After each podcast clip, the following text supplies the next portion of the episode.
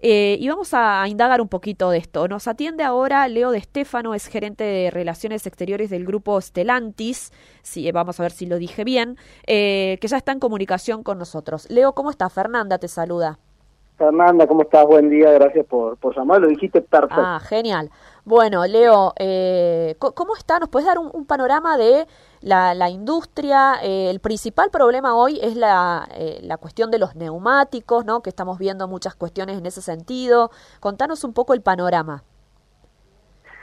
Sí, mira, para abastecer las plantas, o sea, hay mucho ruido mediático y hay cosas que están sucediendo. Bien pero hasta ahora las plantas no han parado o ha parado algo muy puntual alguna planta de la competencia. En cuanto a Estelantis, hemos tenido la suerte de eh, concluir toda la producción que, necesitábamos el mes pasado y, este mes vamos muy bien también, no paramos ningún día.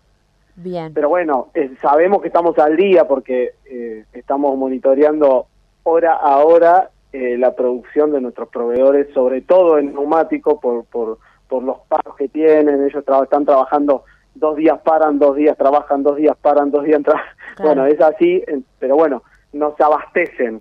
No sé cómo está el mercado en cuanto a repuestos, que tal vez, eh, digamos, la reposición en, los comercios, digamos, si alguien rompe una goma, tal vez le cueste conseguirlo.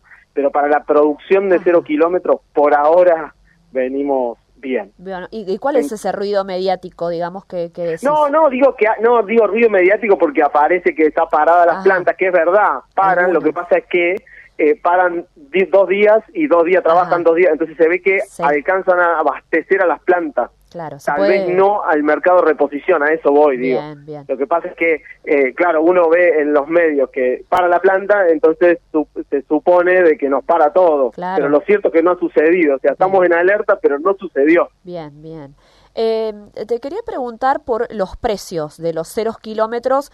Digamos, eh, viste que hubo noticias que por ahí un usado te sale más que un cero kilómetro. ¿Hay alguna tergiversación de, de costos, de, precios?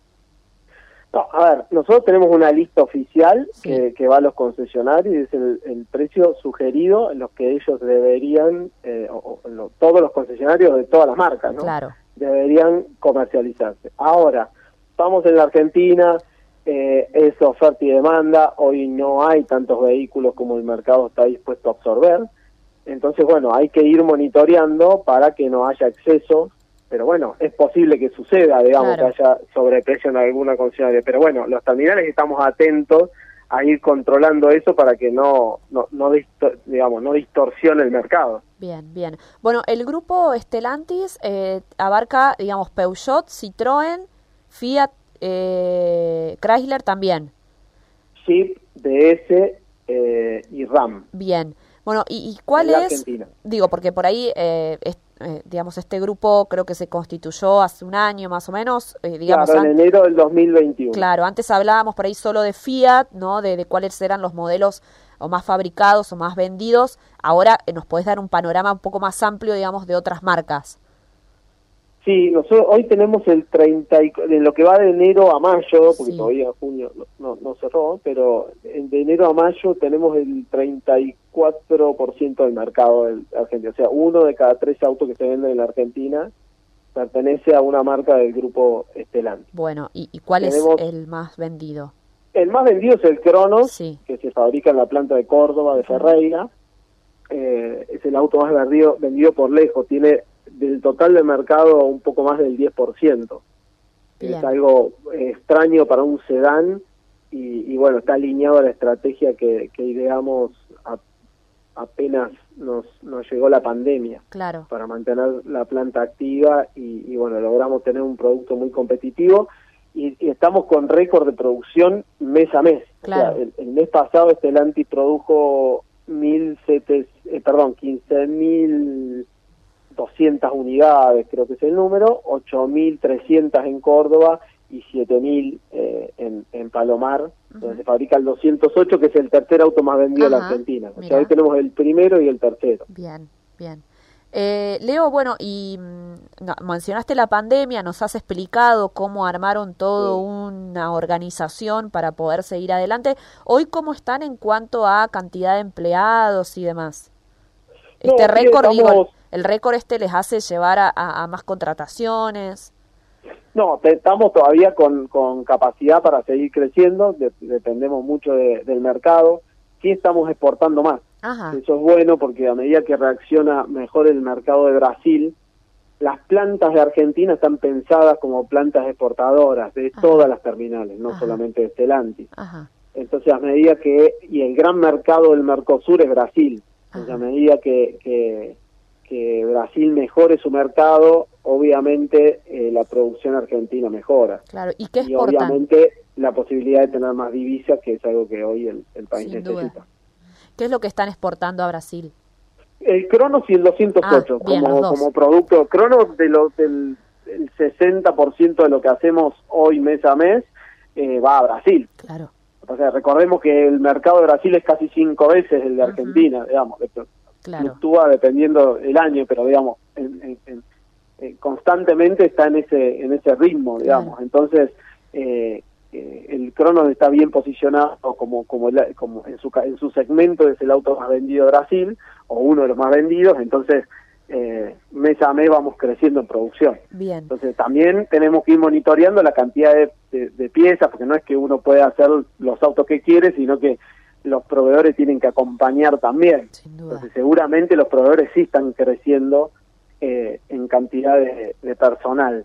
Claro. Eh, porque necesitamos más que cada vez más piezas. Y bueno, hoy como, como tenemos una limitación en general en todo el mundo en cuanto a, semiconductores, eh, tenemos que ir viendo eh, dónde se hacen más autos, digamos. Claro, claro.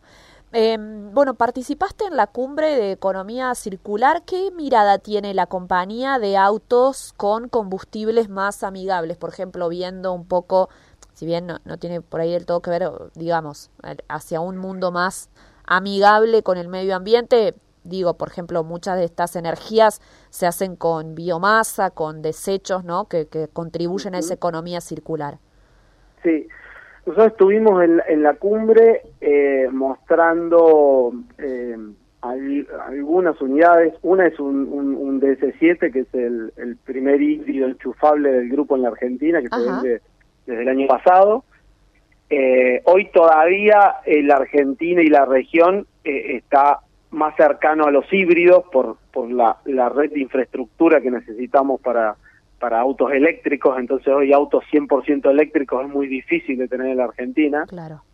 Eh, por, porque no tenés estaciones de carga, digamos, irte, no sé, de Buenos Aires a Pinamar, no tener dónde cargar, suponete. claro. Entonces, hasta no tener eh, una, una red más fuerte de carga, todavía el, el, fomento de las energías renovables o del cambio de la movilidad va a ser con, con híbridos. Entonces esto significa que tienen motores eléctricos y a combustión también y se va recargando. Perfecto. puedes cargar, tener cierta autonomía y después usas eh, combustible, como venimos usando. Pero bueno, hay alternativas en el medio. Nosotros desde hace años que, que, en, Brasil trabajamos con el, Flex, eh, con la Econafta, que eso tiene muchas menos emisiones. Eh, y bueno, la provincia de Córdoba está fuerte con eso. También participamos hace 10 días antes de la cumbre eh, en un evento que organizó la Secretaría de Ambiente de la provincia, tratando de generar el uso de los biocombustibles. Entonces Córdoba es fuerte en eso y bueno, eh, nosotros tenemos mucha experiencia porque hace 20 años que, se, que, que, fabricamos en Córdoba Autoflex que van a, Brasil. Eso te iba a preguntar, eh, digamos, lo que destinan a Brasil, eh, ¿tiene alguna cuestión técnica diferente? Sí, sí, el motor es diferente porque tiene la adaptación a, la alconasta. Bien. Entonces vos puedes usarla con alcohol, puedes usarla con combustible, tiene es diferente el motor. Lo que pasa es que eso no está reglamentado en la Argentina, no está homologado ese auto en la Argentina, entonces hasta que eso no suceda, nosotros no podemos vender autos flex en la Argentina. Bien, perfecto. Leo, Pero bueno, es, es, eh, eh, Brasil está eh, cumpliendo con el Pacto de París gracias a la Alconasta, entonces tienen un step, digamos, van podrían ir más lento, digamos, hacia la electrificación porque están cumpliendo con las emisiones. Claro, claro no, no es tan urgente. Me parece que Argentina está un poco tranqui en ese sentido. Sí, sí. Pero bueno, en los próximos años, eh, 5 o 10 años, esto va a avanzar y mucho, porque también la gente pide y, todos queremos ser, estar alineados a la movilidad del futuro. Así que mientras la economía nos permita, seguramente va, va a crecer bastante eh, este segmento dentro del mercado. Perfecto. Leo de Estefano, muchas gracias por estos minutos con nosotros. Gracias a ustedes por comunicarse. Que tengas un buen día. Bueno, ahí estaba el gerente de Relaciones Exteriores eh, del grupo Stellantis, eh, que reúne, se unió hace más o menos un año, Peugeot, Citroën y Fiat Chrysler Automóviles, PSA y FCA, para no dejar a nadie afuera. Bueno, un poquito la realidad de la industria automotriz y las nuevas energías, ¿no?